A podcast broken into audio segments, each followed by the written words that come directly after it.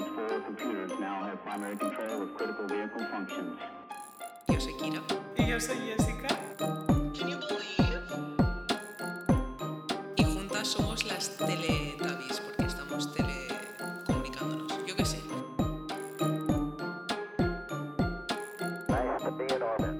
Esto es muy raro. Voy a ser la Esto- primera en lanzar este mensaje. Es extrañísimo. O sea, estamos, estoy viendo a Jessica a través de una pantalla y no sé ni siquiera si esto va a salir bien. Tía, tú piensas que me estás viendo a mí, pero realmente estás viendo una simulación. A ver, todo es una simulación, Cari. O sea, si nos metemos ya en eso. Pero eso, bienvenidos a la versión a distancia de la ley de Murphy. Yo soy Kira. Y yo soy Jessica. Y juntas somos las Teletubbies, porque estamos telecomunicándonos. Yo qué sé. Es que Esto mis es- padres han adoptado dos perritos y se llaman Dipsy y Lala. No. Sí. O sea, vi que adoptaron dos perritos y se me olvidó enviar tu mensaje, pero aparte de eso, no me digas. Sí, un poco de buenas noticias, sí. Ay. Es que creo que no lo he dicho en el podcast, pero hace poco falleció una de mis mascotas, una perra llamada Pug, muy bonita, que la eché de mucho de menos y por temas de confinamiento y tal, pues no nunca pude ir a verla para despedirme, pero un poco de buenas noticias, mis padres han adoptado a dos perritos abandonaditos que lo necesitaban y van a dar más amor y más cariño al mundo.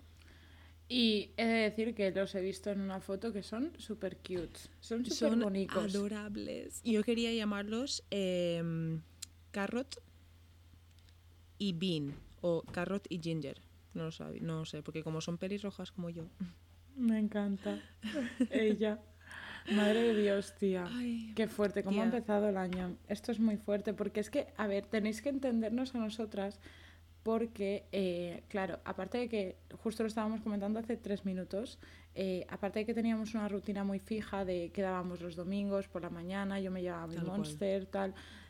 Aparte de tener esa rutina, es como que a la vez pensamos, o al menos yo pienso, no sé tú, ahora me lo confirmas.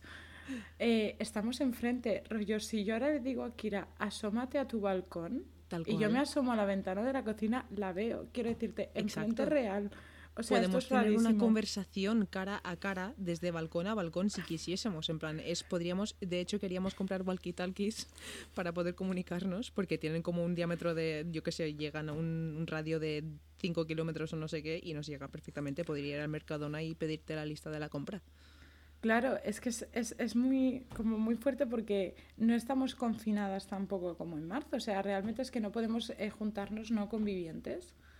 Entonces, claro, esta semana de descanso, que hemos de decir que, bueno, descanso no, ha sido porque no podemos quedar. Es que, eh, yo me he tenido que hacer también con todo el material porque yo no tenía eh, nada. Exacto, y Jessica aquí la señora se ha comprado los cascos, se ha comprado un micrófono, en plan, se lo ha montado en un día, que estoy súper orgullosa y muchísimas gracias porque sin eso no podríamos haber hecho esto. Claro, o sea, a ver, no había más remedio, quiero decirte. eh, nosotras lo primero que queríamos hacer era, porque aparte Kira tiene, no tiene un mm, puesto de trabajo de riesgo, pero trabaja con gente, entonces quieras o no, pues ya es una cosa. Exacto. Yo trabajo con gente, o sea, no trabajo sola, mm, trabajo con niños también, ¿sabes? Entonces, joder, si nos han puesto esas reglas por algo, entonces queríamos hacer todo lo posible para continuar con esto, porque teóricamente se acaba el 14 de febrero, pero no sabemos qué va a pasar. Pero además no queríamos dejaros sin capítulo y nosotras sin hacer esto, porque realmente es algo que nos gusta mucho. Exacto, tal cual. Y eh, bueno, más buenas noticias, no voy a decir nombres y tal por si algún día alguien escucha esto y me acaban denunciando, pero básicamente estoy cambiando de trabajo. Eh, no sé, ¿a alguien le interesará mi vida? No lo sé, por contarlo un poco, por contar alguna alegría. Nada, que he encontrado otro trabajo mejor, porque donde estoy ahora mismo, tal y cual ha dicho Jessica, estoy en contacto con mucha gente, pero soy traductora en una oficina donde básicamente nos están siguiendo las reglas que tocan seguir y, y nada, me he visto en un apuro y me he cambiado el curro. Y nada, enhorabuena a mí. Congratulations, ya te lo dije el otro día, estoy súper contenta. Qué guay. Yo también. Me encanta. Nos está siendo como un inicio de año un poco truculento, la verdad. Si esto es enero, eh, no sabéis lo que queda para el 2022. Mira, el otro día se decía a mi madre tal cual. Digo, hostia, mamá, pues no queda. Y me dice, bueno, si es que acabamos de acabar de año, y yo, pues también tienes razón. Tal cual, tal cual. Es que hemos acabado el año, pero no, no hemos, en plan, no, no han acabado las cosas malas. Pero bueno, que hay cosas buenas en el mundo. Y, y claro. ¿Qué me eh, vienes a contar hoy? Eso es lo que te iba a decir. Te voy a contar una de las cosas buenas, no sé si buenas o turbias o, o no sé muy bien cómo coger esto, ¿vale? Eh, vengo a hablarte un poco de los Simpsons. Me Los Simpson. encantan. Los Sí. Simpson, en español es los Simpson, ¿no? Sí. Es que No, los The Simpsons. Simpsons. Ah, pues los No sé, Simpson. yo, bueno, cada uno que diga lo que quiera. Vale, pues eh, vengo a hablarte un poco de, porque he estado viendo mucho en redes y también escucho un podcast que han hablado un poco de esto y les doy eh, crédito a ellos por esta idea, eh, que es And That's Why We Drink, que es un podcast que está en inglés que hablan de crímenes y de fantasmas y cosas, si alguien quiere echarle un ojo. Eh, pero básicamente vengo a hablarte de las cosas que han llegado a predecir los Simpsons. Esto Porque- es muy fuerte. Sí. Todos hemos visto en las redes lo típico de los Simpsons predijeron esto, han predecido el coronavirus, han predecido no sé qué. Pues venga a hablarte un poco de eso, ¿vale? Vale, pues eh, poniéndote en situación. Los Simpsons eh, es un programa de dibujos animados que empezó el 17 de diciembre de 1989, ¿vale? Madre de Dios. Tal cual. Y desde entonces han tenido más de 600 capítulos. O sea, es de las series que más eh, tiempo ha llevado en la, en la tele. Creo que la segunda. No me acuerdo cuál es la primera, pero puede ser la segunda. Y además, Médico eh, de o sea, familia. Cuéntame. eh, acaba de iniciar su trigésimo segunda temporada. Tía, que cuéntame, lleva 20 temporadas ya, ¿eh? Quiero decirte. Hostia, joder. Pero ¿Qué? trigésimo segunda. He tenido que aprender esa palabra para el podcast. Em, vale, pues como estaba diciendo antes, todos hemos visto en plan algún meme en redes o alguien nos ha contado de ¿has visto que los Simpsons predijeron esto? Tal, no sé qué, no sé cuántos. Eh, y es verdad. O sea, hay una cantidad de cosas increíbles que dices, ¿cómo?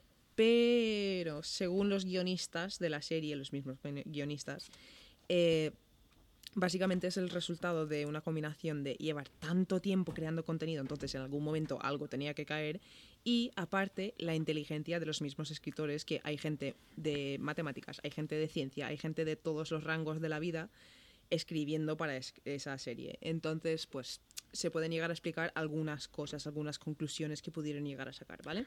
Tía, hay algunas muy concretas. O Sí, sea, pero también tienen, en plan, es que lo he, lo he investigado queriendo creérmelo, pero también lo he investigado mirándolo todo y tienen explicación algunas de esas, ¿eh? ¿vale? Por ejemplo, eh, hace 19 años en un capítulo de Los Simpsons predijeron que Donald Trump iba a ser presidente de Estados Unidos, ¿vale? abramos el melón de Donald Trump y los Simpson, por favor. Sí, vale. Esto fue impresionante. O sea, yo cuando me enteré de esto flipé. Pero algo que igual aquí a España no llegó porque Trump no era conocido aquí, pero en Estados Unidos él ya era un personaje en la tele, ¿vale? Eh, ya llevaba bastante tiempo tonteando con la idea de ser presidente. Y además lo había dicho en varias ocasiones. Entonces era un chiste muy fácil de inventar y como predecir por parte de los guionistas. Porque él ya lo había dicho, entonces dijeron, pues ¿qué hacemos? Ponemos a Trump. Es como si sacan un capítulo ahora que Kanye West ha ganado y es presidente, ¿sabes? Porque se presentó. Vale, pero yo he visto dos cosas de Donald Trump, Vale. que a lo mejor las vas a decir. ¿Qué otra cosa que has visto? Yo he visto, aparte de que ganaba las elecciones, la Sí. de el meme, bueno, el meme no, la imagen de los Simpson que es Donald Trump, es que esa es súper conocida, bajando por unas escaleras mecánicas doradas, así. Y hay una foto de Trump bajando por unas escaleras mecánicas con la mano así saludando. Pero es que Eso sí que es flipante. esa una. Hay otra, que es la segunda, que es la que me creo que un poco por intuición histórica puedes deducir, que es una que sale el mapa de los Simpson no, de Estados esa- Unidos. Esa está más que confirmada que no es nada, no han predicho nada ahí porque han cogido el mapa de los demás años y han puesto los republicanos donde van los republicanos y los demócratas donde van los demócratas. O sea, eso en Estados Unidos casi siempre es así. Como si en España hiciesen derecha e izquierda, que más o menos, cual, por lo que tal ha cual. ganado otros años en las autonómicas, te imaginas lo que va a salir de cada comunidad. Sí. Vale. Bueno, pues es- esa es, es una que, pues que ya tiene una explicación, ¿vale? Ahora voy a hablarte de algunas que no, realmente no tienen explicación o la explicación es así un poco extraña, ¿vale? Eh, y te los voy diciendo por, por capítulos, ¿vale?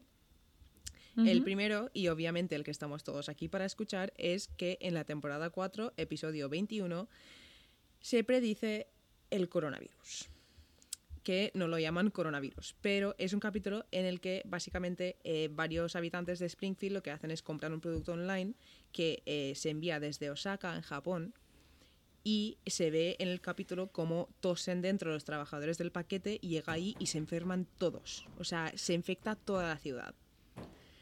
Vale. Mm, además, en ese capítulo creo que también salen las abejas asesinas.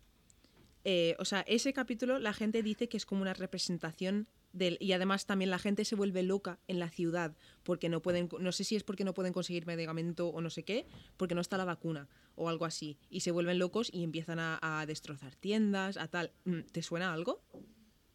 O sea, claro. Eh, abejas asesinas, eh, un virus que eh, infecta a todo el mundo. O sea, dime. ¿Sabes que tengo la imagen de las abejas en la cabeza de los Simpson? O sea, sé de qué me estás hablando, pero no me acuerdo si fue en el mismo capítulo o no, porque me acuerdo que salían también como de cajas. Pero ¿sabes de qué creo que era? Salía del Krusty el payaso, que era un muñequito, tipo los del McDonald's, que dentro estaba la abeja y que se abría y salía no, la creo que ese es otro capítulo. Creo que es otro capítulo. Creo que en este llegan a través del correo, de correo, en plan abren una caja y en vez de vacunas no sé qué, hay abejas que matan a la peña o algo así. creo que lo enlazan así, no me acuerdo muy Puede bien. Ser. La gente que es muy fan de los Simpsons nos van a criticar un montón, pero bueno. No, yo soy súper fan, pero tía, hay un montón de capítulos, ya no sé qué van qué. Porque después lo veo y digo, coño, claro, ya sé cuál es, ¿sabes? Ya. Pero qué fuerte. O sea, flipo, aluciné con eso. Sí. Encima. Pero claro, o sea, es eso también, yo qué sé, llevan mucho tiempo emitiendo estos capítulos, ¿sabes? En plan, este capítulo es del 1993, el que te digo del coronavirus, o sea que... Tía. Mm, yo qué sé. Es una combinación de muchas cosas. Vale, ahora voy a, voy a contarte así algunas rapiditas que me parecen interesantes, ¿vale? Eh, en la segunda temporada, capítulo 4, esto fue en 1990, Bart captura cerca de la planta nuclear un pez de tres ojos, al cual le, le pone el nombre de Blinky. Pues una década más tarde, en el 2000, creo, 2000 poco, eh, se encontró un pez de tres ojos en Argentina. Y se ve que tenía residuos nucleares cerca y se había, había crecido por eso. Vale. Siguiente, temporada 5, capítulo 19. Eh, este capítulo es del 1994, ¿vale? En este capítulo la cocinera Doris, la del colegio, eh, utiliza carne de caballo para hacer la comida de los estudiantes del colegio. Nueve años más tarde, en Irlanda, encontraron ADN de caballo en un tercio de varias hamburguesas de supermercados y se lanzó una investigación básicamente en toda Europa y se dieron cuenta de que todo el mundo estaba comiendo carne de caballo. Interesante. Eh, yo estoy flipando. Que sabes que he pensado yo también. Que es que eso lo pienso mucho con las series y tal. Es que cuando a mí me da por pensar, chicos, me da por pensar mogollón. Eh, tía, el decir, ¿no lo habrá hecho apuestas el cabrón? Claro, Eso lo pensé de Donald por ejemplo, Mira, voy a saltar y contarte una que pienso yo que se hizo a propósito seguro, ¿vale? En, en 2012, no, mentira, este capítulo no es del 2012, pero en la temporada 23, ¿vale? El capítulo 22, eh, se ve cómo Lady Gaga actúa en Springfield mientras está suspendida en el aire cantando una canción. Cinco años más tarde, de lanzar este capítulo, o sea que sí, fue en el 2012, eh, cuando estaba haciendo su espectáculo de Super Bowl en Estados Unidos, voló, se lanzó desde el techo y empezó a cantar suspendida en el aire. Y es casi tal cual en Los Simpsons, casi tal cual. Y yo creo que Lady Gaga un día fumadísima en su casa, porque lo sabemos todos, sabemos todos lo que hace esa mujer, eh, yo creo que cogió y dijo, eh, me gusta eso, voy a hacer eso. Y lo hizo, porque es Lady Gaga y puede. Tal cual. Es que si no, o sea, si lo hizo a propósito es que es una reina, quiero decirte. Y luego hay gente que sí que ha hecho cumplir cosas de los Simpsons a propósito, como en la temporada 11, el capítulo 5, eh, que esto es en 1999, eh, es el capítulo del tomaco que es uno de mis capítulos favoritos, que es el capítulo que Homer empieza a utilizar energía nuclear para crear un híbrido entre el tomate y el tabaco, el tomaco, que se lo comentó las vacas y se vuelven locos y se vuelven adictos a la nicotina. No fuméis, chicos. Em, pues resulta que eh, unos cuatro años después, en 2003, un fanático de la serie, Rob Baur, creó su propia planta. Injertó una raíz de tabaco y un tallo de tomate para crear el tomaco. Y los creadores de la serie fliparon y le invitaron ahí a, a verlo todo y, a, y a, pues, a comerse su tomaco. ¿Qué dices, loca? Sí, La peña no está bien acabada así. no, no, no, no. No, no. ¿eh? La gente de mi pueblo no era así. A ver, yo fliparía. O sea, imagínate que viene Jorge, por ejemplo, Jorge, si estás escuchando esto, te amo. ¿Vale? Hola, imagínate que viene Jorge y te dice. Jorge. Jorge el de la uni. Sí, sí, sí. sí ah, sí. vale. Digo, para que localices el Jorge que hablo. Eh, imagínate que te viene y te dice eso, que ha plantado un híbrido, ¿vale? Y que está intentando hacer en la vida real el tomaco. De Tú- Jorge me lo esperaría. ¿Sabes lo que pasa? Que de- me estás diciendo una persona de la cual le diría, adelante. Hazlo. Seguro que le sale Yo todo te bien. apoyo, ya ves. Eh, ese sí que montaría buen negocio. Ya ves. Vale, dame eh, más. Next, vale. pa, pa, Hemos pa. dicho vale, a la el- misma vez. Puede ser, luego lo veré cuando lo cuadre, porque no sé si voy a poder cuadrarlo bien. Si escucháis contestaciones raras, en plan fuera de tiempo y tal, no hagáis caso, no hagáis caso, seguid escuchando. Em, vale. Jessica se está partiendo el culo. En la temporada 16, capítulo 19, ¿vale? Que es el capítulo de la boda de Lisa, ¿Vale? Eh, eh, básicamente la familia eh, viaja a Londres en este capítulo, ¿vale? Y hay un momento que se puede ver el rascacielos. hay un rascacielos cerca de la puerta de la no sé hablar. Hay un rascacielos cerca del puente de Londres y es súper súper parecido a un rascacielos que se llama The Shard, que está en el mismo sitio, pero este capítulo es de 1995 y la construcción de The Shard empezó en el 2009. Entonces, mm, mm, es raro. Y también estamos hablando de que es una ciudad, no es que estás tú en medio del campo que tienes todo el terreno para elegir y dices, mira, el mismo Tal que el de los Simpson, quiero decirte, eh, si ese Tal cual. edificio está ocupado, tienes que esperar hasta que no esté ocupado para comprarlo y empezar a construir eso. Quiero decir, Exacto. no es que tengas todo el campo libre para ti y tu money. Tal cual. Rain, Pues- rain, rain, rain. Eh, vale, más, más, más. ¿Me ves? Mm, sí, te veo. Ah, es verdad. Pero estoy leyendo mis apuntes. Sí, sí, sí, sí. Pero no me acordaba. todo esto no sale de mi cabeza, todo esto está aquí escrito. Eh, vale, en la temporada 10, capítulo 5, eh, se llama, este capítulo se llama Cuando criticas a una estrella, ¿vale? Y es del 1998. Vale. Vale. En este capítulo, eh, básicamente sale en una puerta, ¿vale? Porque tienen que ir a la sede de Fox. Y en una puerta sale una- un cartel que pone que es una división de Walt Disney. Y el 14 de diciembre de 2017, estamos hablando de 1998 a 2017, Disney compró Fox. Sí, por casi, por casi 53 mil millones de dólares. Dios mío, cuánta pasta. ¿Qué dices, loca? Eso no lo sabía. Yes. Eso, Yes. eso como apunte histórico de la industria de- del cine y la televisión, no tenía ni pajolera idea, loco. Es bastante interesante. Vale, quiero hacer un paréntesis para la gente que nos esté escuchando. Si escucháis un ruidito de fondo, es que aquí en Valencia hace sol, pero hace mucho viento.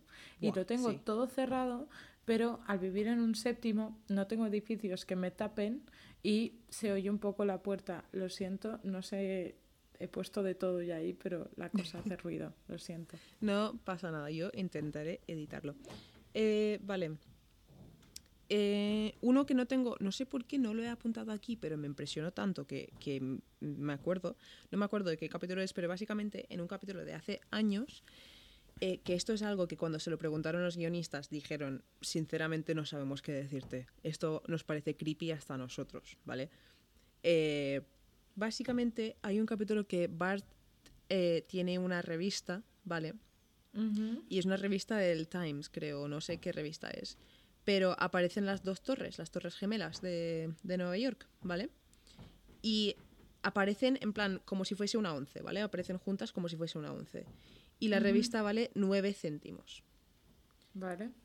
Entonces aparece 9 y luego al lado 11. que en inglés lo- lo- el 11-9 es 9-11, 9-11. Estoy flipando. Ya, ¿Esto es ese, verdad? lo- sí, ese es verdad. Y los guionistas tuvieron, en plan, les preguntaron y dijeron, "Mm, nos parece raro hasta nosotros, tío, no sabemos qué decirte. Eh, hay una cosa muy parecida con las Torres Gemelas que es con la película de Super. Mario. ¿De ¿Sí? Mario Bros? ¿Hay película hay de una, Super Mario? Hay una película muy antigua. Bueno, muy antigua, a lo mejor es del 2000, pero se nota que no es actual, ¿vale? Pero es de, de actor de carne y hueso, no es animación, ¿vale? Y salen Mario y Luigi y tal. Pues hay un momento que no sé qué aprieta Mario, ¿vale? Que es como una bomba y se caen dos torres, que se ven desde una ventana. Dos torres como Sí. un 11, como lo que tú Tal cual. decías. Pues que apretaba ahí y hacía ¡puf! Hostia, brutal. hostia. Sí, es que... mm, interesante. Eh, vale, te voy a contar un par más y me queda a gusto. Vale. Eh, vale, en la temporada 22, el primer capítulo de la temporada 22, ¿vale? Eh, predicen, y esto, o sea, esto también puede ser resultado de la lógica, ¿vale? Pero resulta que predicen un ganador del premio Nobel. Eh, o sea, premio Noble. Noble. sí, otra vez, esto ya lo has dicho en otro podcast, en otro capítulo. Eh, básicamente, en este capítulo lo que hacen es eh, Martin, Lisa, eh, Milhouse y un robot, creo, no sé. Eh, o sea, Martin, Lisa y Milhouse básicamente lo que están haciendo es eh, están apostando por los ganadores, de- los ganadores del premio Nobel, ¿vale? Y dentro de- del cuadrado de Milhouse, por quien está apostando él, aparece el nombre de, a ver si lo voy a poner- poder decir bien, Bengt Holmström. ¿Vale? Y resulta que seis años después, en 2016, Bengt Holmström ganó el premio Nobel de Economía.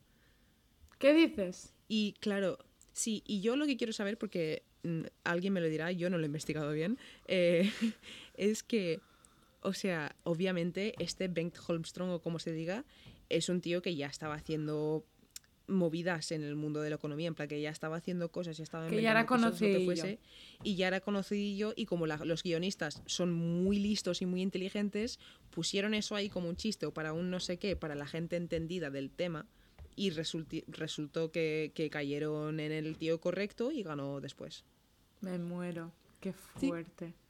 Imagínate Yes. tú estar en tu casa y que te den un Grammy en Los Simpson y que a los tres años pase. Tal Ya. cual. ¿Sabes lo que Ya te quiero ves. decir? Ya Sí, es sí, muy sí. fuerte salir tú en los, eh, en los Simpson como que te dan un Grammy, pero que te Tal han cual. caracterizado, ¿sabes? Porque Sí. como que han pensado ya, una cantante, esta persona, ¿sabes? O un economista, Sí. este. Para que después coja y pase. Yo la fliparía. La Tal fliparía cual. mogollón. Vale, y el último que te voy a contar es de la temporada 8, capítulo 1, ¿vale? Que esta temporada Vale. es de 1998, ¿vale? Vale. Esto es un capítulo que se llama El mago de la terraza. ¿El mago de la terraza? Sí. No me suena. Eh, eh, bueno, es un capítulo en el que Homer se convierte en inventor, básicamente, y está Ah. inventando cosas. Y aparece al lado de una pizarra y en esa pizarra hay una ecuación súper complicada, ¿vale? Pues en el 2013, un grupo de científicos descubrieron que esa ecuación eh, era básicamente, predice la masa de la partícula del bosón de Higgs, que no sé si sabes lo que es. Sí, que se descubrió de hecho hace poco. Tal o sea, se 2003, descubrió, 2013. se, se, demo- se demostró que existía por... Sí. Es una cosa rara porque no es... Exacto. No se puede Y claro- comprobar el bosón de Higgs, sino la consecuencia que hay de eso demuestra que existe. Es que es una muy Exacto. rara. Bueno, pues eh, resulta no que Homer aparece ¿eh? en un capítulo de 1998 al lado de esa ecuación que lo descubrieron tras un experimento en 2013. ¿Vale? Que esto puede estar follándote la mente ahora mismo, pero he de decir que esa ecuación fue predicha por primera vez en 1964 por Peter Higgs y otros cinco físicos, pero no pudieron comprobarlo hasta el 2013. Y como ya he dicho, eh, los guionistas de Los Simpsons hay matemáticos ahí. Entonces seguro que alguno sabía que esto era lo que se pensaba que era, en plan, una de las teorías, lo pusieron ahí en la pizarra para que los matemáticos que estuviesen viendo la serie dijesen, hostia, eso es la teoría, no sé qué, no sé cuántos. Y resulta que luego tenían razón. Qué fuerte. Tía, podrían haber Sí. puesto otra fórmula, quiero decirte, podrían haber puesto la típica de E igual a mc al cuadrado, ¿sabes? Quiero decirte, eh, podrían haber escogido un montón. De hecho, una cosa curiosa con fórmulas y series es que de Big Bang Theory, todas las fórmulas que aparecen en todas las escenas son fórmulas reales porque tienen a un equipo de dos o tres sí, sí. físicos y dos o tres químicos que hacen las pizarras ellos. Tal y cual. ponen cosas reales, o sea, en plan, que es una locura porque yo a veces pienso que es una cosa random puestas y tienen un sentido, ¿sabes? Que se ve que Sí. Qué Me encanta. Esta pues última no me la esperaba, ¿eh? Eh, Ya, por eso lo he dejado para el último. En plan, hay algunos más que, bueno, yo qué sé, en un capítulo del 95... No, mentira, eh, lo estoy diciendo mal. Ti, ti, ti. A ver, que lo busqué. Que me he, deja- he saltado algunos porque los he visto muy tal. Pero yo qué sé, hubieron, hubo un capítulo eh, que predijeron el Apple Watch. Por ejemplo, hay un capítulo que tienen un, un reloj que se abre y hablan por ahí a través de la peña. En plan, la peña habla por ahí. Y salió 20 años antes de que saliese el primer smartwatch. En plan, muchas cosas así pequeñitas que dices, uy. Pero sí, estas son las más interesantes. La que más curiosa me parece es la del 11-9. Esa y la del bosón. Sí, no, la del bosón no. Sinceramente no, porque si eres mate- en plan los matemáticos son muy matemáticos. En plan, si eres matemático y, es que no hay mu- no hay más, tía. En plan, o sea, si te interesan las matemáticas y, y- y te llegan revistas de matemáticas a tu casa y tal, dentro hay matemáticas. En plan, lo que te quiero decir es que si eres, Kira. eres matemático de verdad y quieres hacer un buen chiste, eres matemático, eres cómico y eres guionista y quieres hacer un buen chiste indagando un montón que sabes que lo van a entender cuatro personas en el mundo, coges y pones esa ecuación. En plan, yo no sé, lo ve- eso lo veo factible. Pero lo Ya, del 9-11 ya. Sí, pero para una cabeza como la mía, a mí me ha sorprendido porque encima, joder, no es por nada que yo de ciencia que tengo idea de las cosas, pero no te puedo explicar nada. Pero justo el bosón de Higgs, o Ya. Higgs, o como se diga, es que justo es por un youtuber que a mí me gusta mucho, que habla un montón de eso y me parece súper fuerte de demostrarlo de la manera que se demuestra y tal. Entonces cuando me lo has dicho ha sido como, hostia, una cosa que conozco y encima, ¿qué? ¿Sabes? En plan, Tal como- cual. muy fuerte. Qué guay, Yes. tía. En verdad, Pues eso. ¿tú qué crees en general de Simpson y tal?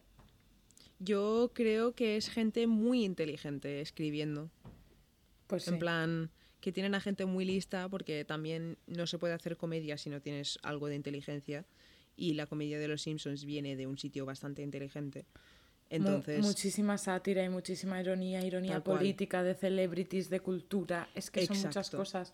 Es que esas cosas no lo... O sea, entonces entiendo que puedan haber, en plan, ellos hablando ahí en la sala para ver cómo lo escribirlo, imaginarse cosas posibles en la cabeza, en plan, uno decir, tío, que Trump dijo la semana pasada que quería, quería ser presidente. ¿Y si hacemos un capítulo en el que Trump es presidente? ¿Te, lo, te, ima- ¿Te imaginas? ¿Te imaginas lo que podría pasar? Y ha pasado esto. Me meo. Qué fuerte. Sí, Ay, madre, pero bueno, quiero saber qué me vas a contar tú. A ver, yo te traigo una cosa. Qué Sí. fuerte, lo estamos haciendo como todo súper del tirón. Estoy muy proud. Vale. Ya. Eh, um, hoy te traigo una cosa que realmente tú ya la sabes. Vale. Porque el otro día revisando el ordenador, porque no tenía temas, eh, am, pues revisando, vi los apuntes de lingüística de segundo de carrera. Entonces Hostia. encontré un PowerPoint que me pareció súper curioso, eh, que tú sabes que yo soy un amante de la comunicación y de cómo se comunica y movidas. Encontré uno de comunicación no verbal y te vengo a hablar de eso, básicamente. Eh, me encanta porque yo, para mi clase de psicopedagogía, eh, hice un trabajo que estuve yo 20 minutos yo sola hablando sobre los, los microgestiones que hacemos con la cara, en plan los micromovimientos que se hacen con la cara y también lenguaje verbal, en plan los brazos abiertos, brazos cruzados, con la pierna tirada hacia un lado que hacia el otro, en plan hice- hice un trabajo entero de eso, así que me encanta este tema. A ver, es que además es una fantasía porque esto quiero relacionarlo más allá de que sepáis sobre esto, aparte porque ya que he estudiado filología voy a amortiguarlo, que me ha costado una pasta. Eh, es verdad. Aparte de eso, sino para intentar relacionarlo un poco con el tema de nos hemos vuelto muy valientes detrás de una pantalla y muchas veces eh, tenemos por WhatsApp conversaciones que deberíamos de tener en persona. Tal cual. ¿Vale? Y que cuando las tenemos por WhatsApp nos faltan muchos estímulos que demuestran lo importante que es la comunicación no verbal. Es decir, ahora mismo quiero que os concentréis y os vayáis en vuestra cabeza a tercero de la ESO y saquéis de vuestros recuerdos el esquema de comunicación, de la comunicación y los elementos de la comunicación. Este esquema que tenemos un emisor, un mensaje que se envía a un receptor, que es el que recibe ese mensaje, a través de un código y por un canal. Y todo Estoy esto viendo entra- hasta mi libreta de tercero, vale. y todo esto entra dentro de eh, el contexto. Vale. Eh, creo que el emisor, mensaje y receptor lo tenemos todos claro, ¿vale? Cuidado, que el mensaje, y esto lo quiero remarcar, es la información que se quiere transmitir. Quiero Sí. decirte, y con esto entro dentro de las conversaciones de ¿estás enfadada? No. Cuando sí. Sí, Vale. tal cual. Esto tenemos que entender como información. Ya no solo lo que se dice, sino lo que se quiere decir. Exacto, exacto. ¿Vale? Porque el mensaje al final es lo que se quiere transmitir. Sí. Más allá de lo que se dice. Por eso, hoy os vengo a hablar de comunicación no verbal porque me parece muy interesante. Vale, aparte de esto, porque esto, bueno, yo solo quería que tuvieseis el esquema en la cabeza, porque vamos a hablar un poco del contexto, del código y del canal.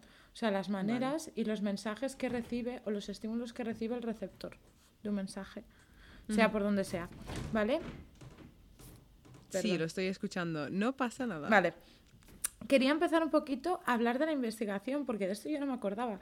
Pero esto, claro, obviamente entra dentro de, de la ciencia, ¿no? De la investigación del ser humano y todo esto. Porque justo el tema de nuestro tipo de comunicación es lo que nos, más nos diferencia de, de los animales. Sí. De hecho, aquí tengo justo un esquema que no lo iba a comentar, pero me ha salido esto y lo voy a decir así por arriba, que los animales solo tienen una manera de comunicarse, que es la zoosemia, ¿vale? Que es la manera que ellos tienen de comunicarse. Pero la humana es un estilo semiótico, es decir, que se alimenta de muchas cosas a la vez. Bueno, pues está la auditiva verbal, la táctil, la visual, la olfativa y la gustativa. ¿Por qué? Porque po- a través de todos esos canales, canales es como Sí. tú recibes la información de tu alrededor. Vale, total, que ah, el tema investigaciones, empezamos con esto. Esto es muy interesante porque hasta en 1914, ¿vale? Eh, no había surgido el interés por todo lo que involucra más allá de, eh, o sea, todo lo que involucra el hecho de enviar un mensaje, ¿no? Bueno, pues resulta que en 1914 el interés acerca de cómo se comunica la gente por las expresiones del rostro y los gestos empieza a aumentar. Total, que se lleva a cabo una investigación desde 1914 a Yes. 1940, ¿vale? Eh, sobre este tema, sobre qué transmiten las expresiones de- del rostro y los gestos. La conclusión fue que el rostro no expresa las emociones de una manera segura e infalible. Esto estamos No. hablando, en, estamos hablando en 1940. Ya, vale. Es que sé que después se hicieron más porque está el- es- hay estudios de los microexpresiones y todo eso. Ahí estamos. ¿Vale? Llega 1950 y se hacen los primeros estudios sistemáticos, ¿vale? En los que se involucra una palabra muy larga que probablemente me, eh, me trabe, así que lo voy a intentar. Interdiscipla- interdisciplinareidad. ¿Vale? Vale. Es decir, un estudio que involucra varias áreas del conocimiento, ¿vale? Vale. De hecho, habían psicólogos que aislaban las unidades de conducta en un laboratorio. Después habían... eh, vale, es que esta palabra tenía que comprobar. Cinetistas, ¿vale? Que daban un Sí. enfoque por sistema, sin laboratorio y sin aislar, es decir, en comunidad. Sí, Vale, después habían psiquiatras, ¿vale? Que filmaban a los pacientes para analizarlos después. Sociólogos, ¿vale? Que am, es lo que lo que analizaban eran las, eh, las etiquetas sociales que tenemos a la hora de, de, por ejemplo, cuando saludamos a una mujer es diferente a la de un hombre, ¿vale? Estudiaban Sí, esos patrones de, sí. de, de conducta que tenemos de manera subliminal y inconsciente. interesante. Y vale. después, es que es, es- es curioso, la verdad. Sí, sí, sí.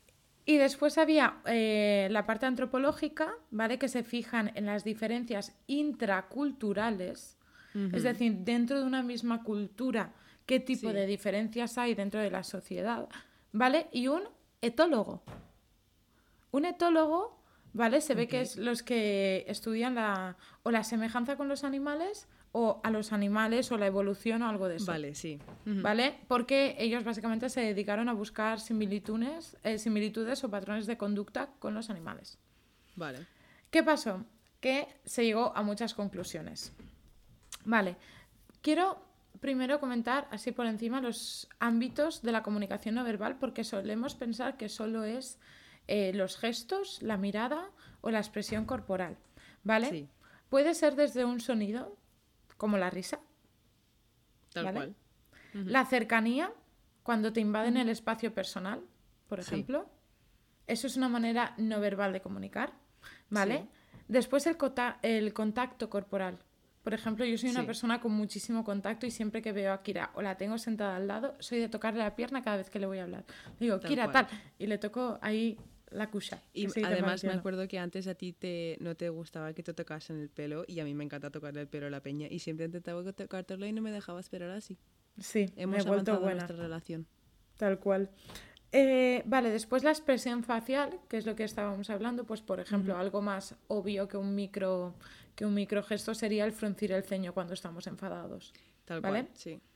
Después un movimiento de ojos como parpadear. Ujú. Cuando la gente Exacto. a lo mejor está muy alucinada por algo que le has dicho, se queda atónita y no parpadea. Tal cual. O cuando, por ejemplo, si estás como incrédulo, estás en plan. Estás cansado de la mierda de la gente, parpadeas muy lento. En plan, yo hago un.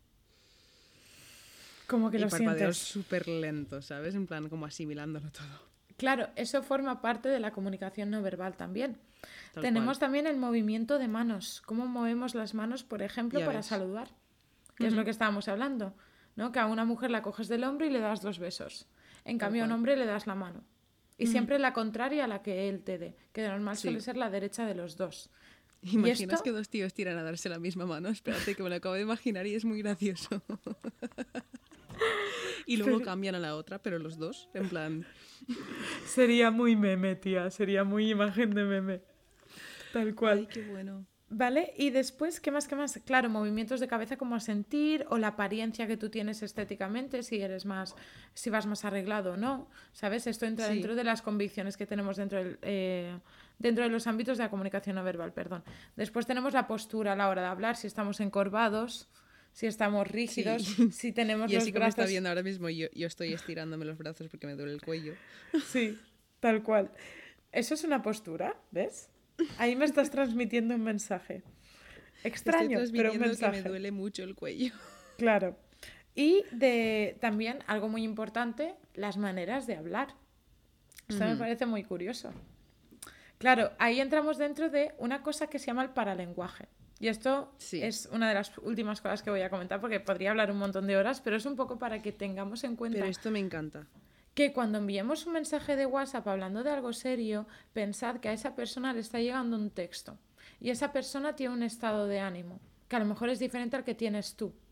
Entonces ese mensaje lo puede recibir como un ataque, como una ofensa. Mm, ¿Por qué? Porque no tiene más información. Tal Para, cual. no sabe cómo tú estás enviando ese mensaje. Por Tal eso cual. sí. Yo por eso, siempre que mando un en plan, siempre que estoy, no sé, discutiendo o debatiendo con alguien o lo que sea, para dejar entender que no estoy cabreada, intento o mandar un audio para que se escuche el tono de voz, que es lo que estás diciendo tú, que es importante, eh, o intento mandar un emoticono, que también es otro lenguaje aparte, en plan, intento, Exacto. porque también está el lenguaje de si mandas un mensaje con un punto al final, se considera como más borde que no, en plan, todo eso es un lenguaje también. Exacto, y las mayúsculas y Tal todo cual. eso. Es que por eso digo que, por favor, no perdamos las viejas costumbres, al menos esta que medianamente es productiva y buena para nosotros, que es hablar con la gente en persona de lo que sea, para algo bonito. Yo para- te doy toda la razón, pero tengo que hacer un pequeño apunte que es que ahora mismo a veces es difícil hablar las cosas en persona porque nadie puede verse. Entonces, Ah, bueno, vale, joder, estamos, quiero decir, en la vida en no general. incitemos a la ilegalidad, por favor, que tú y yo estamos aquí grabando a distancia y lo estamos haciendo bien hasta ahora. No, joder. Vale, no había pensado en eso. Ah, vale. Digo, acláralo porque yo me he asustado, ¿sabes? En plan, No, pero a ver, en verdad, o sea, sí, hablar las cosas cara a cara, pero pueden esperar un pelín. Claro, podéis esperar. O sea, quiero decirte, si estáis confinados, no salgáis de casa. O hacer una, una webcam. Hacer una, exacto, hacer una videollamada, Es porque que yo te lo juro con que me lo eso- estoy. Estoy interactuando más, en plan, con Jessica. Ahora creo que la estoy viendo por webcam porque estoy acostumbrada a ver las clases online que cuando la tengo al lado.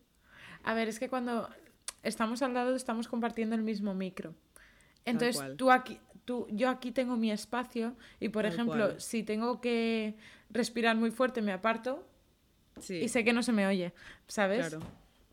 Y tú tienes tu espacio, si- entonces también. A ver si nos va a salir mejor esto que grabar en persona. Me veo, tía, pero uno al mes, aunque sean personas, sí. Tal cual, tal cual. Pero tía, me, me- me encanta el tema. Quiero que me traigas más cosas así de esto. En plan, porque yo hice, de verdad que he estado. Hay una serie que se llama Miénteme, eh, que es una serie sobre un tío, eh, es un rango del, no sé si del FBI o de la CIA, eh, pero lo que hace es que investiga eh, casos de asesinatos o lo que sea, pero es un tío que sabe leer las microexpresiones. O sea que sabe, yo qué sé, que si yo te estoy contando ahora y te digo una mentira y miro arriba hacia la derecha es porque lo estoy recordando de verdad, miro abajo a la izquierda, a la izquierda es porque lo estoy inventando. Eh, en plan, es un tío que sabe ver todas esas cosas. Y me enteré haciendo ese estudio que entrenan y buscan a la gente, porque hay gente que sabe leerlo subconscientemente sin saberlo. En plan, si tú eres una persona muy empática, no es que tienes un sexto sentido, bueno, sí, tienes un sexto sentido que no lo sabes, que es el de cuando miras la cara a alguien, tú registras esas microexpresiones sin darte cuenta y por eso sabes su humor. Y entrenan a la gente en los aeropuertos, en la gente que te pasa las cosas y que te escanea y todo, eh, entrenan a esa gente para poder leer microexpresiones en el caso de que hubiese un posible atentado, porque a un terrorista lo puedes, le puede, en plan, la gente que está planeando algo o que tiene miedo o que tiene muchísimo miedo de algo, se lo puedes ver en la cara si sabes leer eso. Y yo Claro. me obsesioné con esa serie, hice un trabajo, me estudié las microexpresiones, no es broma, quería ser yo ahí la mega superhéroe de saber lo que piensa la gente, pero no lo conseguí. Me veo. No, tía, pero es que al final eh, el FBI, por ejemplo, o los criminólogos, hay criminólogos especialista- eh, especialistas Exacto. en ya no son lectura de rasgos corporales, eh, corporales, sino de pruebas que hay en un sitio, crear una personalidad. Quiero Sí, decirte. Tal cual, de decir, pero es que hay veces hay series que lo hacen en plan el mentalista, por ejemplo, que es uno, o mentes criminales, creo que es otro, que tienen uno Mm. así parecido. Eh, a mí me hace gracia porque a veces es en plan de entran a una escena de crimen y dicen, vale, es un hombre mayor de 62 años que fuma, eh, se bebe tres cervezas al día y tiene una hija llamada María. ¿Sabes? En plan que dan muchos datos y dices, "Mm, frena, a ver, que sí, que será un hombre blanco de entre 50 y 60 años y estará casado. Pero hay, hay veces que, que se jartan en las series. Ahora yo me estoy volviendo a empezar mentes criminales y al menos Sí, ahora he al en principio, al menos al principio sí que van muy poco a poco, rollo, llegan a un sitio y dicen, vale, ¿cómo la ha matado? Estrangulada, pero con qué? O asfixia, porque Sí. no sé qué, no sé cuánto, ¿sabes? En plan, como vamos poco Sí. a poco. No tengo ahora los capítulos recientes, pero sí, es, pero al final se basan en lo mismo, el de er- lenguajes no, o sea, comunicación no verbal, al fin y al cabo. Como Sherlock, en Sherlock Holmes, en las películas de Sherlock Holmes hay un, en las de Robert Downey Jr. hace eso, en plan cuando está luchando, no sé si es en la primera o segunda peli, o sea, cuando él está deduciendo cosas se frena el tiempo y mira y ve un trocito, yo qué sé, donde tenía el anillo que no lo tiene moreno, que lo tiene más blanco, entonces estaba casado pero es viudo. Se fija en todo eso, lo junta y hace un- y saca una conclusión. Claro, qué fuerte. Es que al final es súper importante la psicología y todo el tema de la comunicación me parece súper guay, la verdad. Y Tal bueno, cual. Hemos llegado al final. Ha sido un capítulo extremadamente rarísimo, ¿vale? Tal no sé cual. cómo lo has Hemos- vivido Pero tú. lo hemos podido hacer, creo. Sí. A ver, todavía no lo he editado. Igual lo estoy editando ahora mismo, me estoy cagando en la puta porque no cuadro nada. Pero tened paciencia, por favor, que usted no es competencia. Ah, no es amor. No sería un capítulo de la ley de Murphy sin Jessica cantando. Claro, of course. Pero, a ver, yo me lo he pasado muy bien. Lo que sí que es verdad que es un poco extraño. Sí, O sea, la sensación, me encanta la palabra uncanny, pero es que es tal cual. Esa extrañeza que te resulta familiar, ¿sabes? Es que es, es extraño, pero me resulta familiar a la vez porque hemos hecho Skypes tú y yo juntas y también doy clases aquí con este, en plan, con todo puesto así Y, y no sé, es, es una sensación bastante extraña, tía, pero me gusta, me gusta. Y si sale bien, oye, de puta madre. Qué fuerte Claro. se me ve el brazo, ¿no? Mira eso. Kira está haciendo bola cual culturista en la playa de. Benidorm. Escúchame, esto es Yo súper no. fuerte. Mírala. No Eso sé es si es la- cargar la bici. Es, no sé si esto es la sombra que me está haciendo el flexo o qué. Pero madre mía. Vale, nada, ya está. Estaba. Me estaba gustando a mí misma, ¿vale? No pasa nada. Hay que Me quererse, veo chicos. porque es que encima la veo yo súper grande, ¿sabes? Y le he visto un brazaco, chaval, que ni que fuese... Mírala, mírala, ella ahí. Hazme una foto así, por favor. Vale, voy a hacer una foto y la voy a subir a historias. Y mientras haces las, foto, las fotos, me cuentas eh, las redes que tenemos. Vale, tenemos Instagram, tenemos Twitter, tenemos eh, Facebook, tenemos Facebook. En Facebook bajo la, la ley de Murphy, como suena, como lo conocen ya. Y en, eh, y en Instagram y en Twitter, ll, arroba lldm podcast. Ya está. ya está. Arroba El ya está. LLDM Podcast. Muy bien. Ya está. Eh, el Eh, ya y está el ha sido porque le he hecho la foto a Kira, ¿vale? Y el correo es la ley de Murphy Y. Nos eh, podéis escuchar por eh, um, Spotify, por Anchor, por Apple Podcast. En Apple Podcast nos podéis dejar estrellita y comentario no sé qué. En Evox también nos podéis hacer comentario y nos podéis seguir por Evox también. Y Google Podcast y algo más, pero chica, mm, con eso ya he obtenido Pepa. En tu plataforma preferida. Y además, si puedes, el favor máximo que nos podrías hacer ahora mismo es compartir el podcast. La verdad. El capítulo que más te ha gustado. Si tienes un amigo que está obsesionado con el lago Ness, pues le pasas ese. En plan, cualquier Encima hemos hablado un montón de cosas, quiero decirte, y súper random. Y eso, que muchas gracias por escucharnos. Esperamos que ha funcionado esto del, del tele, de la telegrabación. Eh, y nada, si ha funcionado, seguiremos, seguiremos subiendo cosas y cuando podamos nos juntamos otra vez, obviamente, y grabamos juntas. En verdad estoy cagada, pero espero que tú haya... La Virgin GC me bendice a mí misma, como Jessica, persona.